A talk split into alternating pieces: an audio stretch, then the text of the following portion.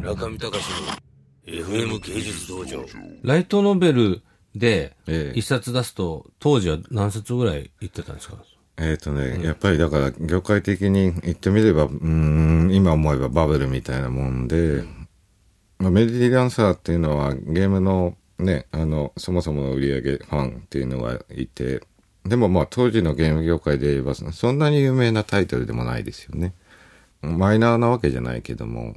で、そのゲームのノベライズを書くと、え、確か、初版のね、僕みたいな、全然無名な人間がゲームのノベライズ書いて、確か3万4千とか5千ぐらいを吸ってましたよね。えそうすると、だから印税で、それこそ2、300万入るのかな？ええそうするとね、あの、雑誌の記事書いてらんないじゃないですか。あの、見入りが違いすぎるし実際に書いてて楽しいし、うん。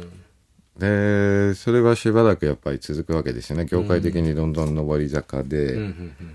で、そのうちにまあオリジナル作品を出すようになるって。で、そのオリジナル作品を出すようになった時にもやっぱりネットとかと一緒にものすごくライトノベルという業界が成長していく途中で、うん。でまあ、はっきり言えば相当ありがたい思いをさせてもらいましたようね。ん。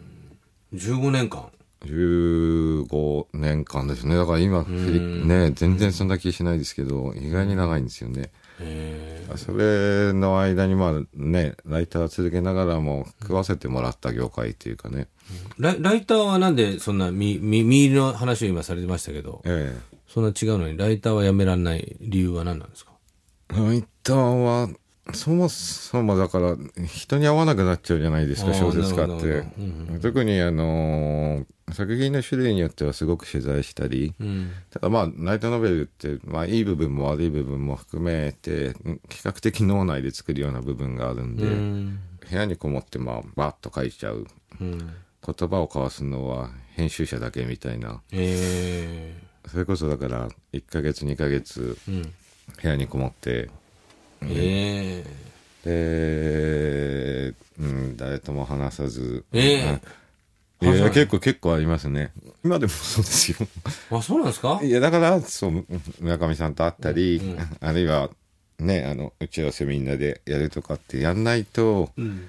人間的にダメになるっていうか、いやー、僕はですね、山下さんに聞いてですね、山下さんはアニメ業界の人ではないっていうふうにね、ねおっしゃってますけど、でも、本当によく知ってますよね、アニメ業界の人々を。たまたまだからその、うん。ワイヤードって雑誌が出た時に、これまたアニメ業界とゲーム業界っていうのが時代的にすごい上り坂で、うんね、あの日本よりもまあ世界が先に盛り上がっちゃうような状態。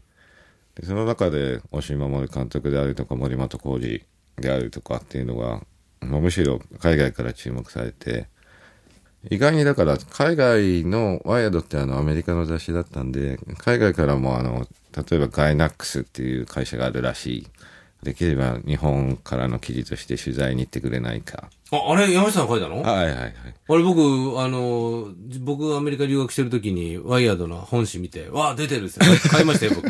あれ山下さんなんだ、あれ。確かそうですね。えー、みんながこういうふうにやあ、ってるやつをそうそうそう、まさにそう。えー、えー、あれがだから、うんアメリカに載ったうん日本からの記事の始めじゃないのかな、あの小さい。そうそうそう。えー、あ、そうなんだ。山下さんの？安野さんがなんか白い チャイナ服みたいなそうそうそうそう。うん。あれで初めて僕もアニメ業界っていうのと現実に触れ合った。僕実はあれであの、おころぼれを頂戴しまして、えスピンマガジンっていうロックマガジンがあるんですけど、えはいはいはい。その編集者が、なんかあの記事を見て、えなんか日本のアニメっぽいの書けるやついないのか、このニューヨークにって言われて、で、知り合いの知り合いで僕が、なあいつは書けるらしいって言うんで、下手くそなあの、マクロスセブンみたいな、もどきの絵を描いて仕事をゲットしたことがありました。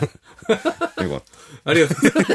あれ そうなんだ。そうですねえーえー中見隆の FM 芸術道場。